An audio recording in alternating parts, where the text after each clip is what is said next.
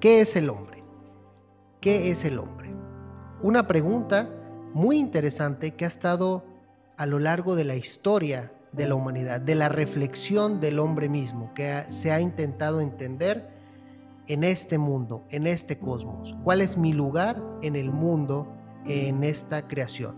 De hecho, esta pregunta la encontramos ya en el Salmo 8, versículo 4. ¿Qué es el hombre para que en él pienses? Si nos detenemos a reflexionar un poco, el hombre, el ser humano, la mujer, siempre han intentado encontrar su lugar en el mundo. Podríamos ejemplificarlo de que la búsqueda de la humanidad ha sido la humanidad misma. Y eso es lo que ha tratado la antropología, que es el estudio de la realidad del hombre. La antropología tiene varios énfasis que se han dado a la historia en la historia de la ciencia, pero nosotros queremos abordarlo desde la antropología bíblica, desde la antropología teológica o revelada, que es ir a las escrituras y encontrar lo que significa ser humano. Y ahí en Génesis 1.26 yo creo que tenemos como la base de lo que es la humanidad. La humanidad es creada a imagen y semejanza de Dios lo cual da una visión exaltada del hombre, porque es algo distinto de lo demás creado, pero también se combina esta visión exaltada del ser humano con un realismo trágico, es decir, el mismo hombre que es a imagen y semejanza de Dios tiene que vivir con la realidad del pecado. También hay otros énfasis que se dan en la antropología teológica, por ejemplo, la unidad orgánica del hombre de que es cuerpo y espíritu, pero ahorita solo vamos a tocar lo que es la imagen de Dios. La imagen de Dios es un concepto teológico que describe la singularidad del ser humano. Y la pregunta que surge es, ¿dónde radica? ¿Cuál es el contenido o qué es la imagen de Dios en sí misma?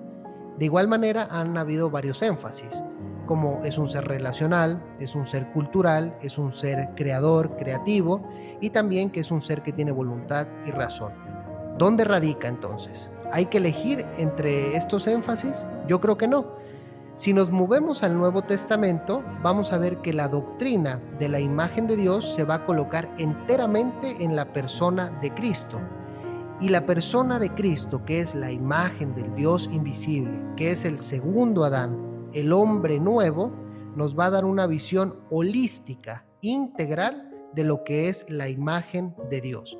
Y aquí es bien importante resaltar que Cristo es quien define la verdadera imagen de Dios. Él es la imagen del Dios invisible según Colosenses 1.15. No debemos enfocarnos en el hombre, sino en Cristo para saber qué es la imagen de Dios. ¿A qué estaba llamado el hombre? A ser cuando Dios lo creó. En este sentido, con Cristo también aprendemos que la imagen de Dios es una vocación, es un llamado a vivir como Dios quiere.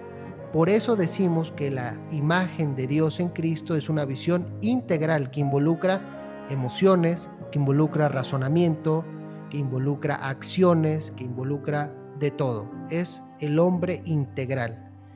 Jesús nos llama a vivir como Dios quiere. Nos llama a encaminar todo nuestro ser en la dirección que Dios ha designado para el hombre. Por ejemplo, Jesús nos enseña a dirigir nuestra voluntad y razón según la sabiduría de Dios. Jesús nos enseña a ejercer dominio sobre la creación y a relacionarnos correctamente con el prójimo. Jesús nos enseña sobre qué virtudes regir nuestra vida, por ejemplo, justicia, misericordia, amor, servicio, como Él vivió. La imagen de Dios se vive como Él vivió, relacionándose con Dios, relacionándose con el ser humano. Ahora bien, esto no es una visión idealizada del ser humano, no es una visión idealizada inalcanzable más bien, porque aunque es el ideal del ser humano, no por eso es inalcanzable, porque es un camino en el que ya estamos todos los que hemos creído en el Hijo y lo seguimos como discípulo, porque la vida de Jesús y su poder están disponibles para convertirse en nuestra vida y poder. Pablo habló de esto cuando animó a los de Galacia a caminar en el Espíritu, siendo personas llenas de la presencia de Jesús, personas que reflejan gozo, amor, paz, paciencia, bondad, integridad. Esta es la nueva humanidad que Dios quiere crear en nosotros. Esta, yo creo, es la antropología que estamos llamados a reflejar. Una antropología centrada en el Hijo de Dios.